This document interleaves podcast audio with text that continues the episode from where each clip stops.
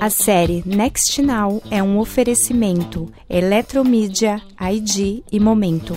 Olá, bem-vindo ao podcast Next Now, série especial do Meio Mensagem que indica algumas das principais tecnologias e tendências de mercado que vão impactar o futuro dos maiores setores da economia.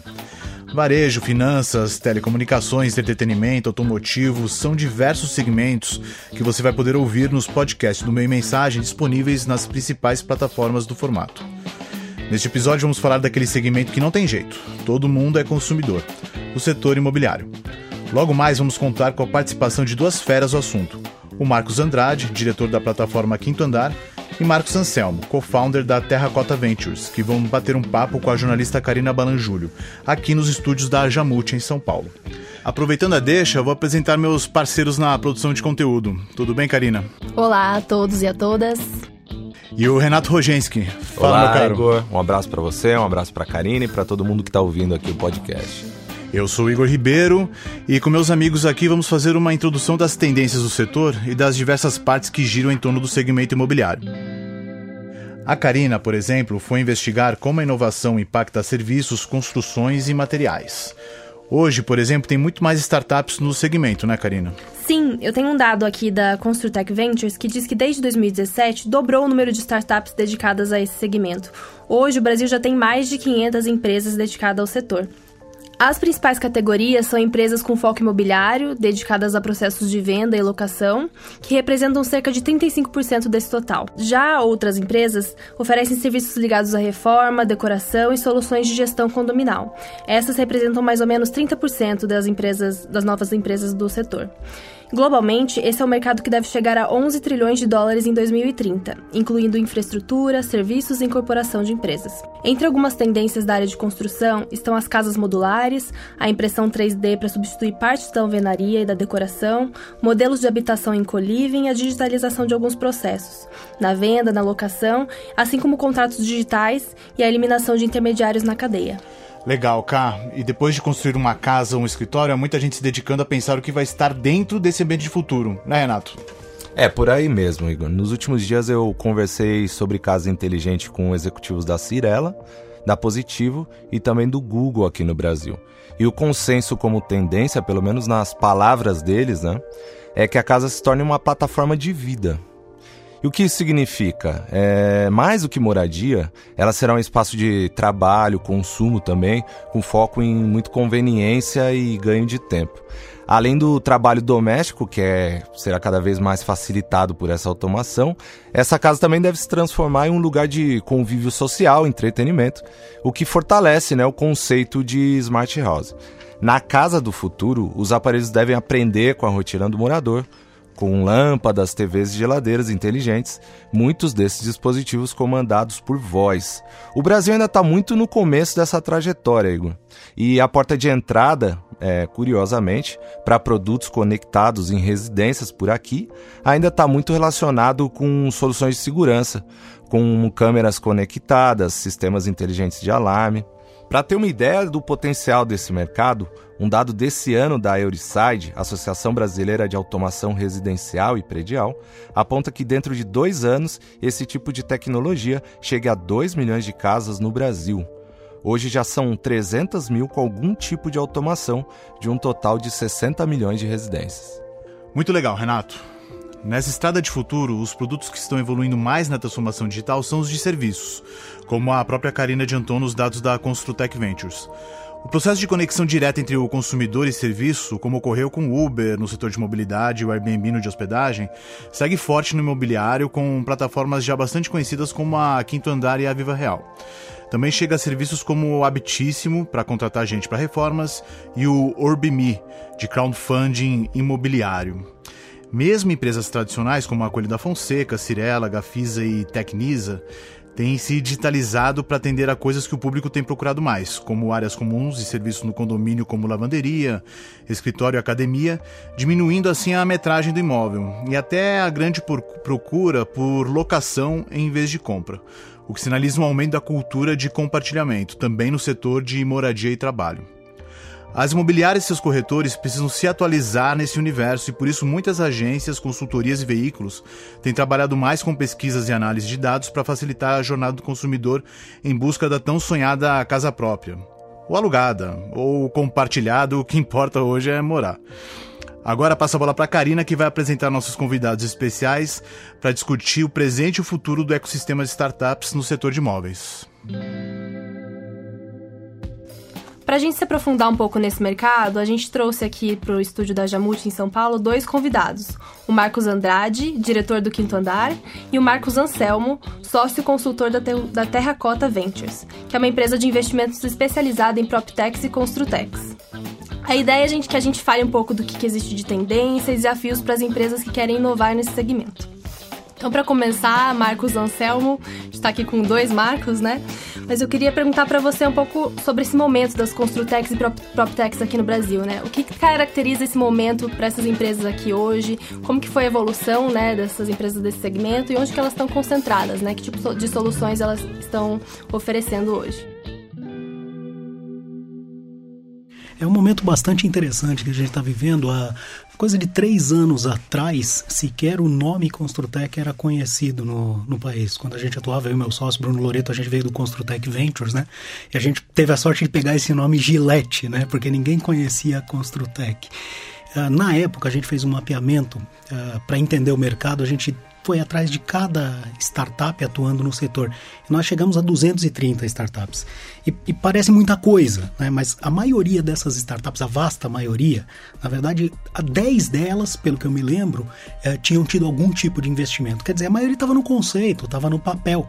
E quem conhece um pouco de dados sobre investimento sabe que um, um fundo, uma aceleradora, enfim, eles investem em 1 a 3% dos negócios que eles uh, recebem. Então, se uma empresa é avaliar se todos os negócios de Construtec no Brasil, ela investiria em menos de 10. Você sequer monta um portfólio com isso. Chegamos no estágio, esse ano, nós temos mais de 800 uh, ah, Construtex, ou seja, Contex e PropTechs atuando no Brasil. Então já se criou uma massa crítica, você já tem 32 delas com uh, algum tipo de investimento uh, significativo, que nos próximos anos devem estar captando alguns rounds seed, Series A, ou seja, você já tem um cenário eh, existente no Brasil. Uh, só para você ter uma ideia, em termos de investimento, você do ano passado, começo de 2018 para cá, você teve mais de um e meio bi.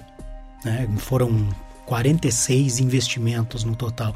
E esse ano você já tem uh, 16 investimentos realizados, ou seja, já tende a bater o ano passado.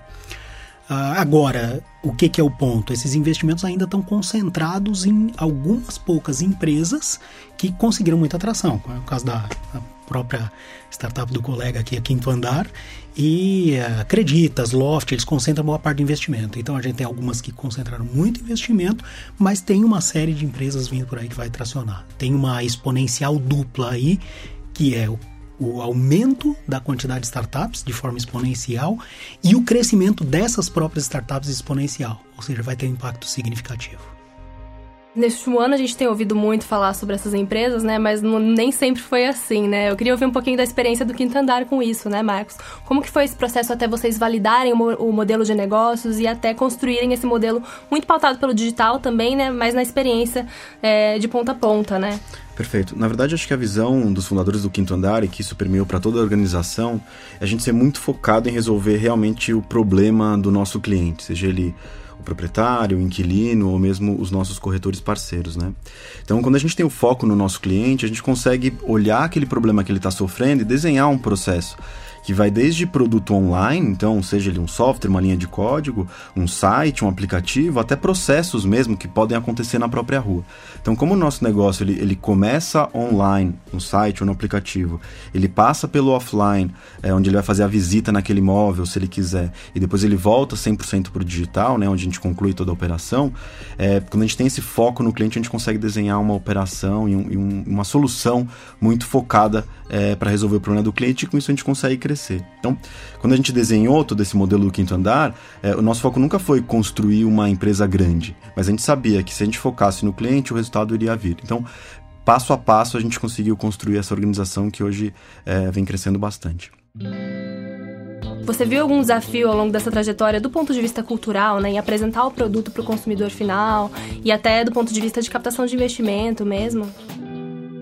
Claro, acho que todo empreendedor ele tenta é, trazer uma inovação que não existia. Ele quer resolver um problema que antigamente ou ele não era bem resolvido é, ou dava muita dor de cabeça para todo mundo e a gente pensa uma forma diferente de resolver esse problema. Acho que com o Quinto Andar não foi diferente a gente conseguiu criar uma solução onde dificilmente alguém iria acreditar alguns anos atrás que a gente ia conseguir colocar uma plataforma onde as pessoas iriam alugar o seu apartamento pela internet, que não ia ser necessário seguro fiança é, nem fiador.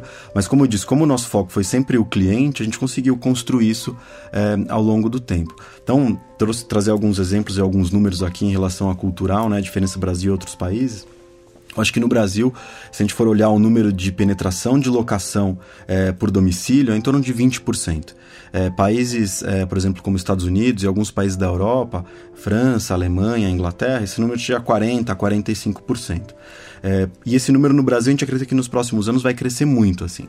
É, talvez por três principais fatores. Acho que tem um fator cultural, onde o brasileiro de forma geral ele está mais aberto às novas tecnologias é, acho que tem um outro fator também que é cultural e um pouco mercadológico, que é cada vez mais as pessoas elas estão mudando mais de emprego.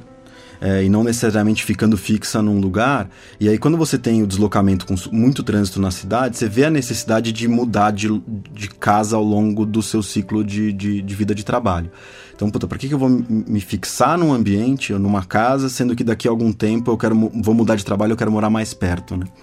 E aí depois tem um outro fator também, que é cada vez mais as pessoas, de uma forma geral, elas não querem mais ter a posse daquilo, elas querem ter o uso daquilo, né? Então todas as plataformas é, de, de uso compartilhado, ou, ou mesmo de não posse, mas de uso daquele daquele bem, veja os, os itens de mobilidade, é, locação de curto prazo, locação de férias. Então isso vem chegando no Brasil nos últimos anos e a gente conseguiu, é, vamos dizer assim, capturar essa tendência oferecendo um produto que realmente resolve o problema do, do inquilino, do proprietário e do, e do corretor. Um outro aspecto que eu queria trazer é o investimento dos grandes players de construção e imobiliárias né, no, em novos negócios. A gente vem de um movimento onde, que tem sido capitaneado pelas startups, mas agora a gente vê também os grandes grupos, né, os players mais consolidados desse mercado investindo também ou em aquisições ou parcerias ou tentando criar estruturas de novos negócios dentro das suas, dentro do, das suas empresas. Né? Como que você vê esse movimento, Marcos? E você acha que existe alguma chance da gente ver um, um processo de consolidação né, de aquisições e, e fusões também nesse segmento? Legal, é, é interessante notar que os pioneiros do mercado, nesse mercado de, de, de aproximação com startups, empresas estabelecidas começaram há dois ou três anos atrás. Né? Então a maioria começou tateando, como é normal. Então você teve aceleradores corporativos, programa de aproximação com startups, pitch day, né? isso aconteceu muito forte nos últimos dois anos. E isso aconteceu um pouco por hype Aconteceu porque uh, era, eu vi vários casos e o executivo de uma empresa estabelecida que estava indignado com o setor que nos transforma, tomou aquele tombo, né? O mercado da construção 2000, até 2013 espetacular, de repente uma recessão terrível e aquele executivo indignado foi lá em algum pitch day, chamado muitas vezes por amigo, achou espetacular e voltou na empresa, quer fazer alguma coisa com startup. E ninguém sabia exatamente o que era startup. Aí o que acontece? Pegava alguém, de repente, de marketing, ah, cria um programa de startup. Aí o pessoal copiava o que via em aceleradoras, né? Junta, faz funil, pitch day. E uh, esse foi legal que isso chamou a atenção das empresas, as pessoas começaram a conviver é, e também gerou algumas frustrações. Muitos desses programas geraram frustrações porque no final chegava, ok, achamos uma startup, o que, que a gente faz com ela? Aí a empresa, às vezes que tinha um pensamento mais tradicional, ah, vamos comprar. Mas era uma startup aí que estava nos estágios iniciais de tração. Aí os executivos uh, julgavam pelos parâmetros normais. Pô, mas o cara está com pouco faturamento. Pô, como é que vale tudo isso? Então, o mercado, nesse momento, não, não entendia e começou a entender. Então, os programas amadureceram e eu acho que agora as empresas tradicionais estão, entenderam melhor o que é uma startup e o impacto que ela traz para o negócio. Que ela traz um impacto de transformação e não o impacto tradicional de uma lógica de fusões e aquisições, que é de simplesmente juntar carteira, ganhar uh, espaço geográfico. E por outro lado, se você olhar uh, os investimentos, ocorreram uh, muitos nesse tempo, como eu já comentei, mas as aquisições vieram dos players mais inovadores. Então a aquisição de Construtec PropTech no Brasil foi feita por gente que já vinha. Então o, o, o, Viva Real fez aquisição da sua House, fez aquisição da Infoprop, que eu acabei de comentar. A Loft, ela já nasceu adquirindo empresas. Uh, semana retrasada a gente viu aí a OLX comprando a Anapro, né? Então, no fim das contas, eram os players inovadores comprando players inovadores. Essa foi a lógica que a gente teve até agora. Agora, eu convivo bastante com as, as construtoras, incorporadoras, empresas do, do mercado imobiliário que é, tradicionais e elas estão se preparando para começar a fazer as aquisições. Acredito que no primeiro momento as aquisições vão ser muito pontuais, então processos específicos que sejam mais core e mais daqui a dois a três anos eu acho que a gente vai começar a ver grandes aquisições, grandes operações de fusão. Uh, já vimos a primeira, a Zap Viva Real, mas foi um outlier e nós vamos começar a ver grandes operações. E o que e o que vai acontecer nesse mercado, muito, muito provavelmente, é a junção de, nos próximos dois anos, de vários pequenos negócios que criem um contexto do, de um negócio maior. Uh, por exemplo, a gente a Ambar. A Ambar ela está mudando a lógica, está transformando a forma de pensar em construção. Está conseguindo mostrar que um processo serializado ele é escalável. Ele não é para meia dúzia de, de coisas locais. Ele é plenamente escalável. E a Ambar ela já comprou três empresas para ajudar nesse processo de digitalização. Então ela comprou a Conas, ela comprou a Controller, para quê? Para trazer a digitalização ao processo. Eu acredito que as grandes construtoras pelo menos as que tiverem mais avançadas, vão começar a fazer isso, comprar uma série de soluções para compor a transformação digital. Eu acho que a consolidação que a gente vai ver vai ser nesse sentido, uma consolidação funcional. E até complementando um pouquinho o que o Marcos estava falando na questão da inovação, né? No final do ano passado, a gente lançou lá no Quinto Andar um programa de parcerias muito interessante, né? A gente percebeu que é, tinha várias imobiliárias, que a gente chama de imobiliárias tradicionais, né, que operam tanto em mercados que a gente já opera, como em mercados que a gente tem interesse em operar, em outras cidades que a gente não opera. E a gente desenhou um modelo muito interessante para eles, onde a gente abre a nossa plataforma, é, quinto andar, para que eles possam operar e aí todo mundo ganha. Porque no final do dia, o cliente lá na ponta que quiser ter um contato é, com uma, uma, empresa física, esse nosso parceiro ele pode fazer esse contato. A geração de novos contratos é feita por eles também. A geração é, de novos potenciais inquilinos, potenciais é, proprietários, isso é feito em parceria e a gente divide a receita. Então a gente abriu é, a nossa plataforma para que essas imobiliárias pudessem plugar. Então a gente acredita muito é, nesse sistema ou nesse sistema, nesse ecossistema é, de imobiliárias e o quinto andar sendo a bandeira para a inovação. E aí com isso a gente pluga é, quem está é, aí há mais tempo e pode nos ajudar e a gente ajudá-los de alguma forma. Esse modelo que você está comentando, é, Marcos, é, ele é bem interessante, ele realmente é uma coisa que não acontecia ainda no Brasil, nos Estados Unidos a gente vê muito forte esse modelo de plataformas, né? grandes empresas se estabelecem como plataformas e você começa a ver no Brasil esse tipo de tendência acontecendo. A própria Softplan Uh, com o Cienge, ela fez essa migração, né, de transformar o Cienge, deixar de ser um RP para ser uma plataforma. Você vê uh, outras empresas no setor da construção criando esse conceito de plataforma e até uh, não só no aspecto tecnologia, né, que é o que você está comentando, mas no aspecto de negócios. Então, mais do que simplesmente a conexão de API, o pessoal fala muito plataforma API, né, mas a conexão como negócio. Isso é uma estratégia muito inteligente porque ela tanto potencializa o, a, a, empresa maior que está no centro por agregar solução funcional, mas também permite que quem é menor se conectando a esse ecossistema cresça muito mais rápido, né? Então, eu lembro até de, um, de, uma, de uma aula que eu tive uma vez de um professor comentando de, de cadeia de suprimentos, né? Que hoje não é mais a briga de empresa contra empresa, é a briga de cadeias contra cadeias. Esse é o jogo. E eu queria falar um pouco de tecnologia também, né? Porque em todos os segmentos a gente fala muito de machine learning, fala de impressão 3D, fala de IoT, blockchain. Eu queria saber quais que são as tecnologias que vocês acham que são mais promissoras é, para o mercado de PropTech, Construtech, a médio prazo, a longo prazo, o que, que a gente pode implementar na realidade brasileira também e que é mais interessante para o nosso contexto. O que, que vocês acham? É, acho que pegando um pouco dos exemplos que a gente tem, tem lá em casa, eu acho que toda a parte de dados e de como eu trato esses dados e como é que eu devolvo esses dados para o consumidor, seja ele inquilino, seja proprietário, eu acho que vai permear muito do que a gente vai fazer nos próximos, é, nos próximos anos. Porque hoje, o Quinto Andar talvez seja a principal plataforma do Brasil, com certeza, e possivelmente da América Latina, da quantidade de dados que a gente tem. Né? Então a gente tem os dados das pessoas que buscam o imóvel, a gente tem os dados da, das pessoas que realizam aquela transação, então a gente sabe exatamente qual foi o preço anunciado, a gente sabe exatamente qual foi o preço fechado, a gente tem informação do, do estado daquele imóvel, se ele está reformado, se ele não está reformado.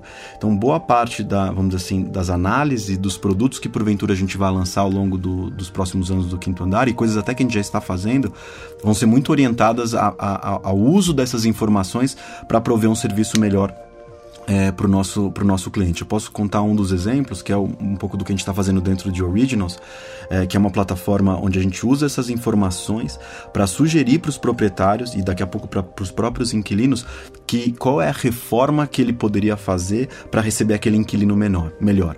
Então, vou dar um exemplo aqui. Você pega um apartamento que não tem cozinha americana, que é aquela cozinha aberta para sala. E a gente consegue, por meio dos dados, entender que nesse bairro, esse tamanho de imóvel, se ele tivesse uma cozinha americana, ele iria alugar mais rápido. Então a gente passa essa informação para o proprietário, a gente usa esse dado para ajudá-lo a tomar a decisão e a gente fornece também é, os nossos parceiros para executarem essa, essa reforma.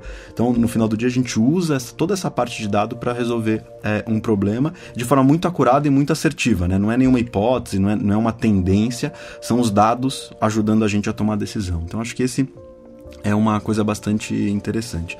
Outras coisas que, a gente ainda não está, vamos assim, executando no dia a dia, mas estão muito em discussão, é realidade virtual e realidade aumentada. Imagina que é, hoje o quinto andar, o nosso usuário ele começa a experiência online, é, mas será que ele precisa literalmente visitar o imóvel? Será que eu não consigo dar uma experiência virtual, de realidade é, virtual, para que ele não necessariamente precisasse visitar aquele imóvel?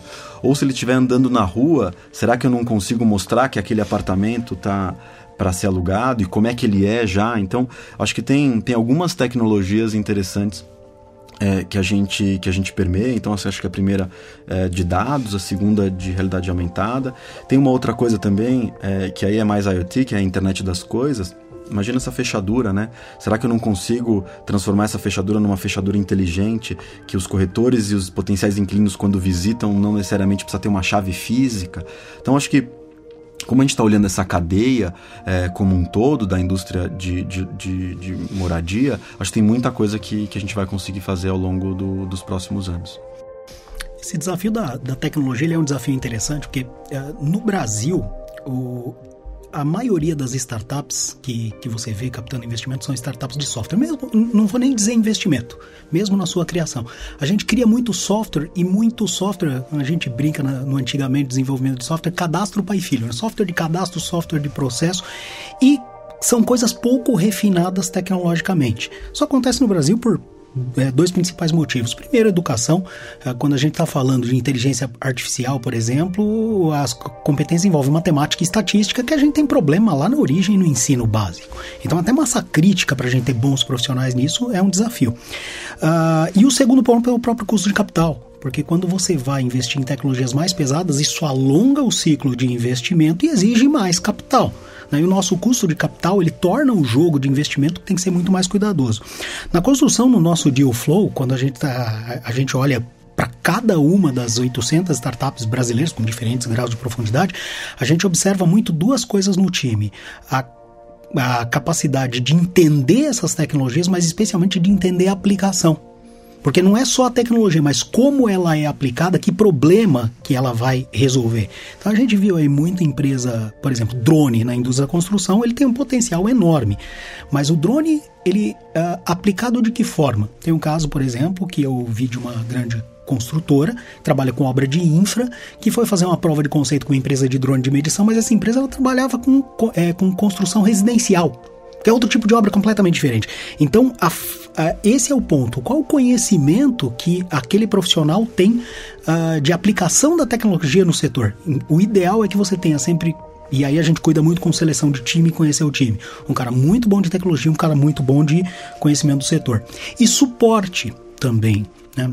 No Brasil nós temos poucos polos que uh, de apoio à tecnologia. Então a gente está observando muito na construção do nosso deal flow essa parte de, de, de, de tecnologias mais refinadas, de também construir uh, o trabalho com bons parceiros.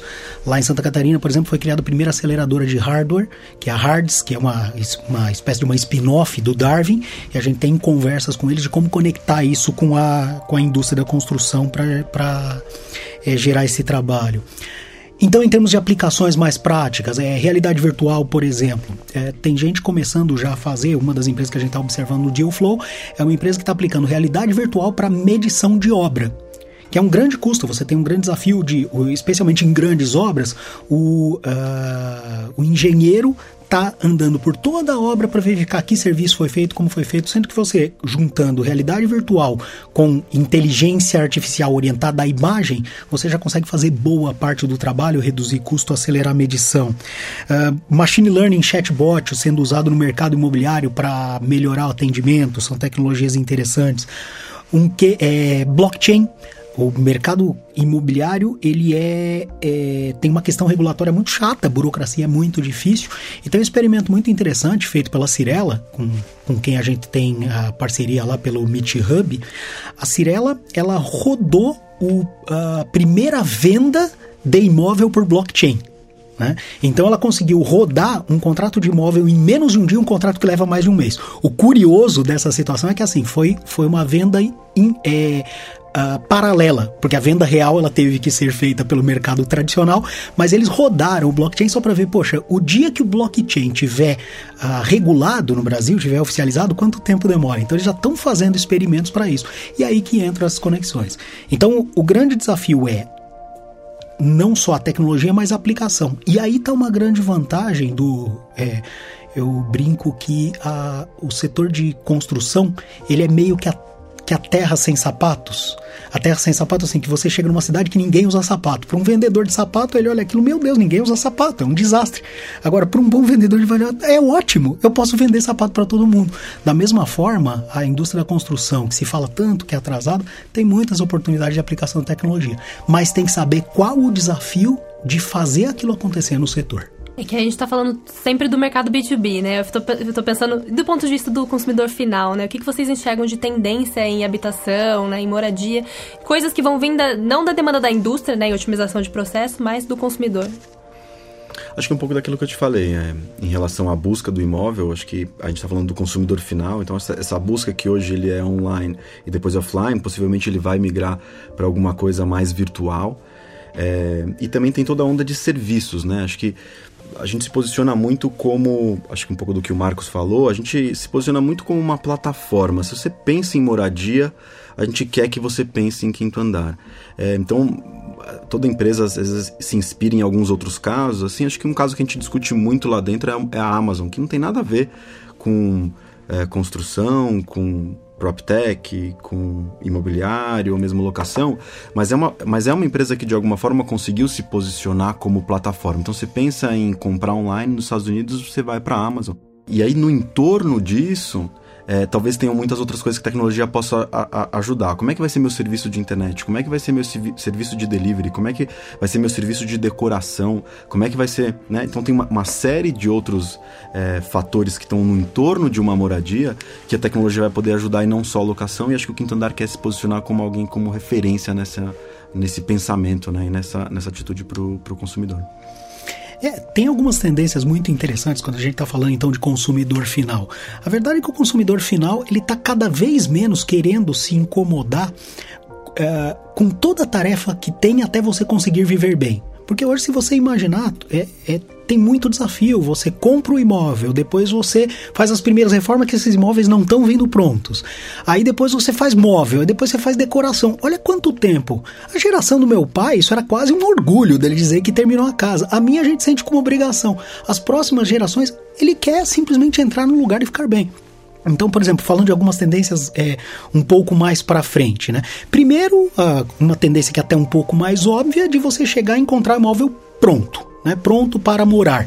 Uh, algumas tendências de, de co-living, por exemplo, tem uma startup de Piracicaba chamada de Sorocaba, desculpa, chamada YouLiving, que eles já fizeram até o retrofit de um hotel em Copacabana, então o, é focada muito em estudante, então ele chega lá e encontra pronto. Por enquanto a gente ainda está falando nicho, né? Estudante, uh, melhor idade, mas daqui a pouco a tendência disso acontecer mais fluido. Jogando mais para frente, tem uma tendência que eu aposto, mas aí bem mais para frente é um tipo um fast fashion decoração e arquitetura. As pessoas vão querer que a casa ela volta e meia mude, porque vão ser ambientes cada vez menores e você vai querer que aquele ambiente se adapte. Então, a cada seis meses, a cada um ano, você mudar tudo na casa. E aí, toda uma rede de prestadores de serviços prontos para entregar uma experiência de reforma e decoração integrada e completa. Uh, as novas gerações também gostando muito da experiência. Aqui em São Paulo, por exemplo, se você imaginar cada bairro com uma característica muito própria. Então, o que, que vão ser os negócios que vão permitir que uma pessoa more, por exemplo, seis meses em cada lugar sem se incomodar? Né, sem se incomodar com mudança, com aluguel, com contrato, que ela possa assinar não o imóvel, mas a experiência de morar né? A experiência de poder viver. Então, o, o, viver e o morar em algum lugar passa a ser alguma coisa diferente. Eu acho que essa questão de tornar o morar uma experiência é o que vai drivar a tendência B2C daqui para frente. Legal. É isso. Obrigada, Marcos Anselmo. Obrigada, Marcos Andrade. Foi legal pra gente desconstruir um pouco essa ideia de que é, o segmento de PropTech, Construtech, as empresas imobiliárias e construtoras são muito tradicionais, né? Porque tem muita coisa acontecendo. Eu acho que é isso. Obrigada pela, pela visita, pela, pelas contribuições. Obrigado a você. Até mais. Obrigado, foi um prazer. Prazer. E a gente encerra aqui mais um episódio do especial Next Now. Escute e reescute este e outros episódios do Meio e Mensagem nas principais plataformas de podcast. Visite também nossas redes sociais para saber as novidades em nosso site www.meiomensagem.com.br, onde você também encontra informações sobre a assinatura da edição semanal com conteúdos exclusivos. E é isso, gente. Até a próxima. Tchau!